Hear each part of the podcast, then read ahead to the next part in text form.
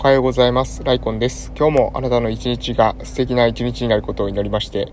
えー、木下仁さんの地方創生大全より言葉をお届けしていきたいと思います。えー、おはようございます。今ですね、なんか目の前でね、なんだあれ、カラスがね、なんか食べてますね。うん。なんかどっかからですね、かっぱらってきたものをですね、食べてるんでしょうか。はい。カラスがですね、カーカーカーカーですね、2匹で言いながら何かを、うん、食べておりますね。うん、なんだあれは。野菜かななんか。うん。はい。ちなみにですね、私の父がですね、最近ですね、育てていたスイカをですね、収穫を間近にしてですね、カラスにつつかれるっていうですね、えー、悲劇がですね、起きましたけれども、えー、島のですね、カラス、奄美大島のカラスですね、なかなか、あの、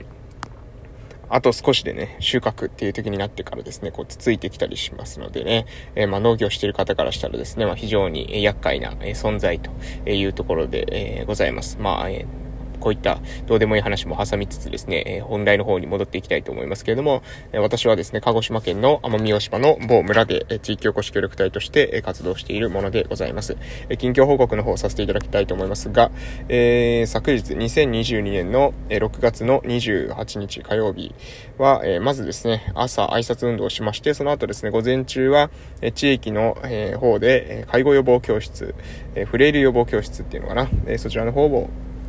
え実施しました。で去年ですね、夏休みに、えー、集落歩きをですね、させていただいた、えー、集落の方でですね、え介護予防教室を実施したんですけれども、やっぱね、その集落ですね、まあ、高齢者しかほとんどいないっていうのもあるんですけどね、どうしてもね、ちょっと活気がね、ないなーっていう気はですねえ、昨日したところでございます。まあね、やっぱりね、うん、とはいえですね、これはね、やっぱね、中の人たちが何か、こう、えー、危機感っていうか、を持たないとね、どうしようもないんですよね。私が同行しようとしたところでね、これ厳しいものがあるわけなので、私自身はね、自分ができることを、まあ、やるっていうか、自分ができる範囲で協力して、で、できる範囲のことをやることしかできないのでね、うん、もうちょっとね、なんかね、新しい風というか、何かが起きるとね、えー、いいのかなと思いますけど、多分ね、このままだとですね、結構ね、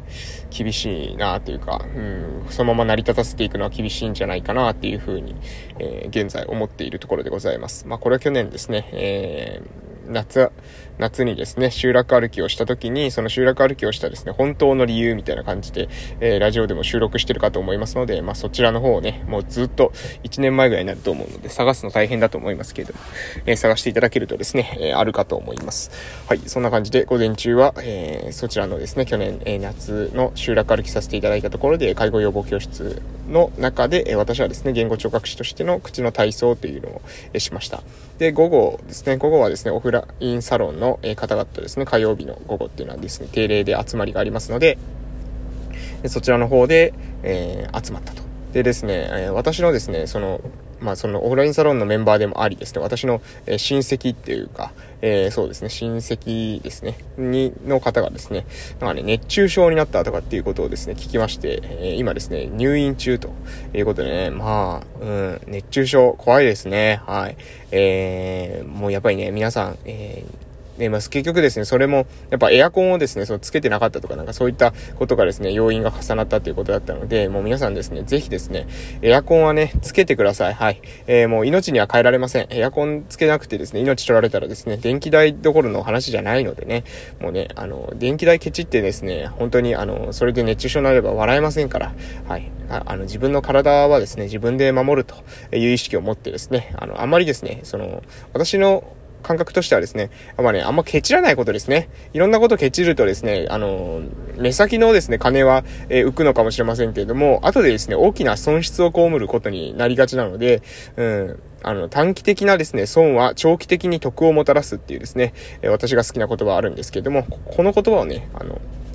ぜひですね、皆さん意識していただけたらなと思います。短期的な損は長期的な、得をもたらすという、そういったものが結構多いです。はい。えー、むしろ逆にですね、短期的な得はですね、長期的な損をもたらすってこともこれも結構多いんですね。なので、えー、自分がですね、えー、目の前で起きていることっていうのはこれどっちなのかと。短期的な得で長期的に損になることとか、短期的な、え損だけれども長期的に得になることなのか、えこれどうなのかってことを見極める必要があるのかな、じゃないかなと思います。その中で、まあ、エアコンをつけるっていうのはですね、え短期的にはですね、電気代がかかるとかって言って損失的な部分もあるかもしれませんけれども、まあね、あの、それで熱中症になるとかなんとかってなったらもう本当に、えー、それどころじゃない、ないですよね。電気代どころの話じゃ済まないわけですし、まあ、体に対するね、ダメージもかなり、えー、あると思いますので、そこだけは、そこはね、まあ、あの、うん、あの、気をつけていただけたらなというか、まあ、あの、やっぱりね、ど、どこを、引き締めるかですよね。えー、まあ、余計なものを買わないとか、そういったところでね、えー、まあ、支出を抑える、コントロールするっていうんだったらわかりますけどね。必要な部分をですね、じゃあ水を飲まないとかですよ。食べ物を食べないとかって言ったら、これはま、命に関わってくるわけなので、えー、どこが必要で、どこが必要じゃないのかっていう見極める目が、ま、必要なんじゃないかなと、私は、え個人的に思いました。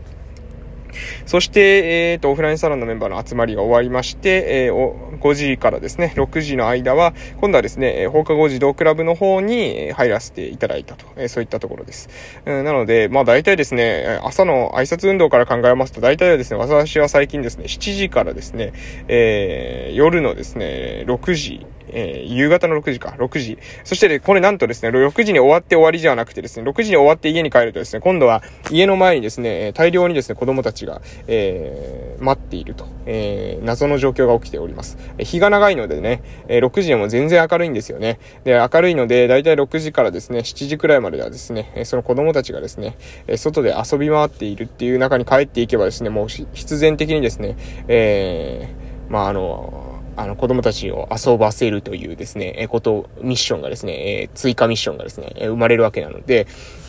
そうなると大体私朝の7時からですね、えー、夕方の7時ぐらいまでなんだかんだいろんなことしてるなーっていう風に、えー、昨日はですね、思ったところでございます。しばらくね、サマータイムというかこの夏の時間の間はですね、えー、日が長いので、え朝7時からですね、え夜7時までのですね、えーミッションというか、えものはですね、え続いていくのかなと思います。えまあそこの時間っていうのは、まあ、うん、あの、そこにね、割くべき時間というか、え7時から7時までの時間っていうのは、ま、使えないとしてですね、それ以外の残りの時間の中で、ま、睡眠とかですね、体のメンテナンスっていうのもしっかりしながら、かつ、自分の、その、地域おこし協力隊が、終わった後もですね、継続できる事業、持続できる事業を作っていくっていうのも、ま、残りのね、12時間の方で、はい、えー、段取りしてですね、仕掛けていきたいなというふうに思ってるので、時間ってのはですね、あの、はい、あの、正直ですね、7時から19時まですると時間、一般の方からしたらですね、それでいて、また事業を作るって、これは難しいんじゃないかっていうふうにね、思われる方も多いのかもしれませんけれども、まあね、これはね、結局やるかやらないかの問題だと私は思ってるので、まあ、そこでね、どうにか、まあ、時間を捻出して、どうにか、えー、事業を作ると。で、そしてやっぱ作ったらね、結果としてこの配信を聞いて、えー、1年後とか2年後とかにですね、えー、皆さん結果この配信聞くときには、まあ、あれだけね、結構7時から19時ぐらいまで、あの、なんか仕事というか、えー、何かしらの別のですね、じ、えー、業務をしながら、えー、事業を作れるんだったら自分たちだってできるんじゃないかっていうふうに、まあ、将来的にね、思っていただけるようになると思うんですよね。なので、まあ、私が今頑張ることはですね、えー、未来にですね、この村で挑戦しようとする、えー、人、にですね、え対する、まあ、メッセージになるだと思いますし、まあ、エールにもね、なると思いますので、まあ、そういう風なつもりで、ちょっとね、えー、視座をね、高くして、えー、自分の体にですね、えー、まあ、無理じゃないぐらいの無理ですね。無理じゃないぐらいの負荷。うん。無理じゃないぐらいの負荷をかけつつ、えー、頑張っていきたいなというふうに思っておりますというところで、地方創生大全の方にですね、少しだけ入りたいと思います。はい、えー、それでは本日はここ行きたいと思います。えー、自分たちで考え、行動する自前主義が街を変えるという内容で行かせていただきたいと思います。えー、それでは行きます。えー、では、コンサルタントに丸投げせず、自らの責任で地域再生に成功したケースはないのでしょうかもちろんあります。それが第2章でも紹介した岩手県紫波町の小ガールです。紫波町の公民連携基本計画や PFI 使用書は自治体職員が自分たちで調べ、自分たちで考え、策定しています。不慣れでもいいから職員たちが考え抜いて独自にプランを作成したのです。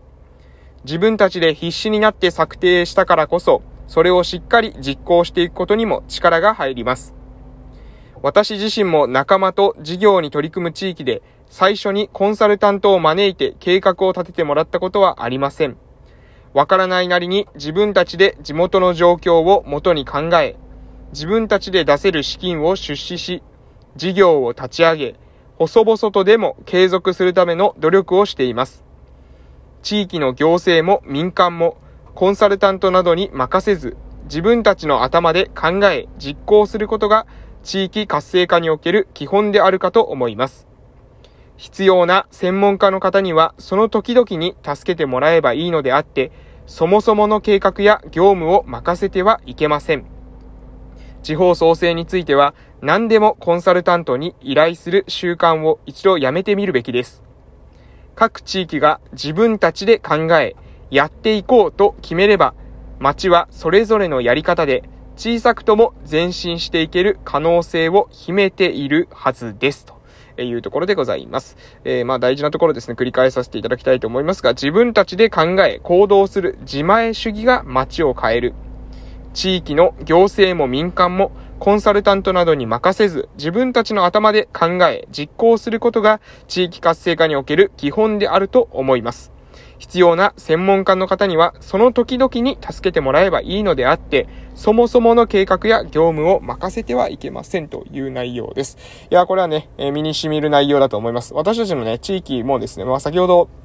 私も、え述べた通りですね。やはりですね、その衰退していく地域、集落っていうものはあったとしてもですね、それに関して予想の人がですね、どうこうしようとかね、えー、してもですね、これね、なかなかうまくいかないんですよ。結局はね、やっぱ自分たちで覚悟を決めて、よし、じゃあやるぞというふうに自分たちで自分たちのケツを叩いてですね、行動を起こさないことには、外部の人たちがですね、ああだこうだ言ったからでですね、それで良くなるんだったらね、まあ、苦労はないわけです。えですので、ぜひですね、皆さん危機意識を持って、で、自分たちの地域を良くしていきたいんだったら、それはどういうふうにスタートするのか。もちろんですね、その自分たちの地域は自分たちで良くしていくっていうのが、えー、当たり前のことだっていうふうにみんながね、認識する必要があるんじゃないかなというふうに、えー、思います。ということで今日はこの辺で終わらせていただきたいと思います。それではまた夕方の放送でお会いしましょう。それでは、いってらっしゃい。